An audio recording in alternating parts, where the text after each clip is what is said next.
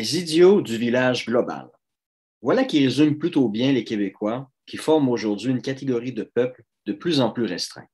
Avec les Chinois, les Québécois sont ainsi parmi les derniers à être obligés de devoir porter un masque dans les lieux publics.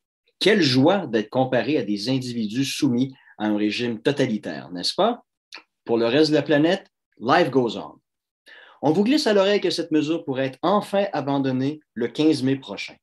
Mais attendez tout de même avant de sortir le champagne, car en vertu de la logique sanitaire qui domine au Québec, la moindre petite hausse des cas pourrait bien repousser l'abandon de cette mesure au calendrier grec, comme ce fut le cas il y a deux semaines et il y a un mois.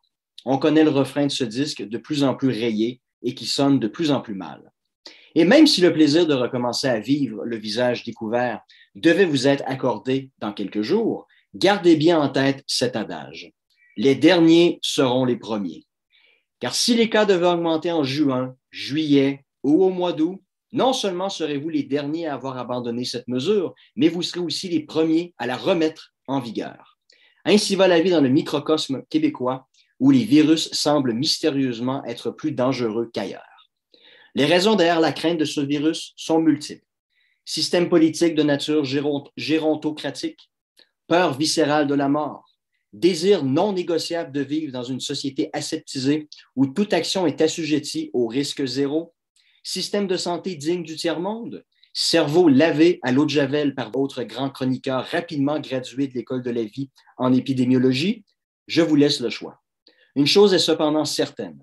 La célèbre phrase Une heure plus tard dans les maritimes vient d'être éclipsée par celle-ci, trois mois plus tard au Québec. Mais alors qu'on pouvait penser qu'il était difficile de trouver gouvernement plus pathétique, François Legault peut néanmoins se consoler en se comparant à Justin Trudeau. Imaginez, alors qu'à peu près toutes les sociétés de par le monde ont non seulement abandonné le port du masque obligatoire dans les lieux publics, de plus en plus de pays ont aussi commencé à abandonner toutes les autres restrictions à leurs frontières. Adios l'obligation vaccinale, le test PCR obligatoire ou la quarantaine. La vie reprend désormais son cours. Partout, Enfin, presque. Ce n'est toujours pas le cas au Canada.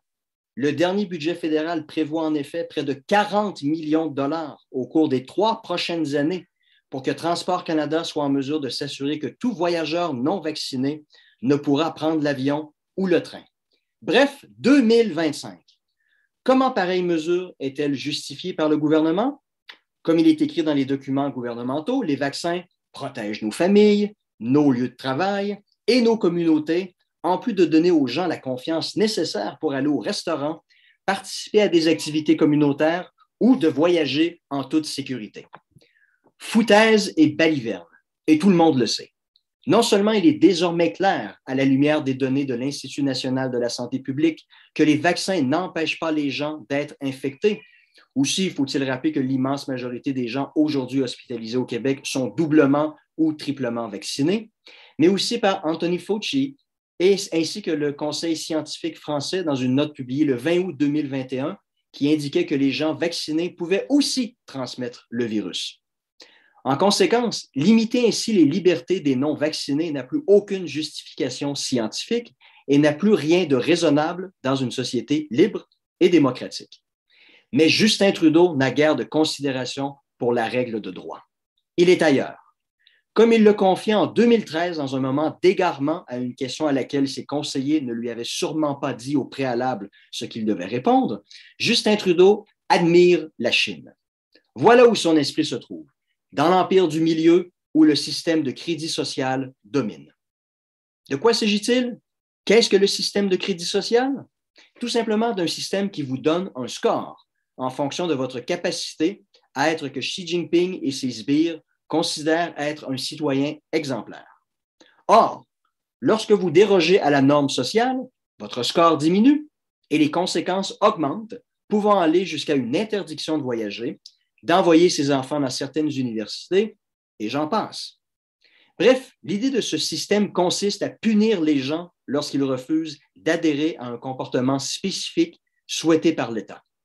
Un système fondamentalement totalitaire qui restreint indûment le droit sacré à la dissidence et à la liberté et qui tue à petit feu ce qui caractérise l'âme humaine. Voilà le système mis en place par Justin Trudeau. Le fait qu'il refuse non seulement d'abandonner l'obligation vaccinale pour voyager, mais aussi de la prolonger jusqu'en 2025, en dit long sur sa logique. Car si cette interdiction qu'il impose aux Canadiens non vaccinés de voyager en avion ou en train n'a aucun fondement sanitaire, elle repose plutôt sur l'idée qu'il faut punir ceux qui ont eu le culot de lui tenir tête en refusant de se faire vacciner. Tout comme Xi Jinping, il punit la non-conformité et la désobéissance légitime. Il est donc bien mal placé pour prêcher à travers le monde les vertus du modèle canadien, caractérisé par le droit supposément sacré à la liberté. Mais on le sait bien, Justin Trudeau aime faire bonne impression, d'où son goût prononcé pour les déguisements en tout genre. Cela lui permet en fait de cacher qui il est réellement, et pour tout dire, ce bel antre ne cache rien de très beau. Paradoxalement, à côté de lui, François Legault et son petit masque en papier n'est qu'un enfant de cœur, un amateur. Il peut donc remercier Justin de lui permettre d'avoir l'air d'un politicien relativement normal dans un environnement devenu franchement kafkaïen.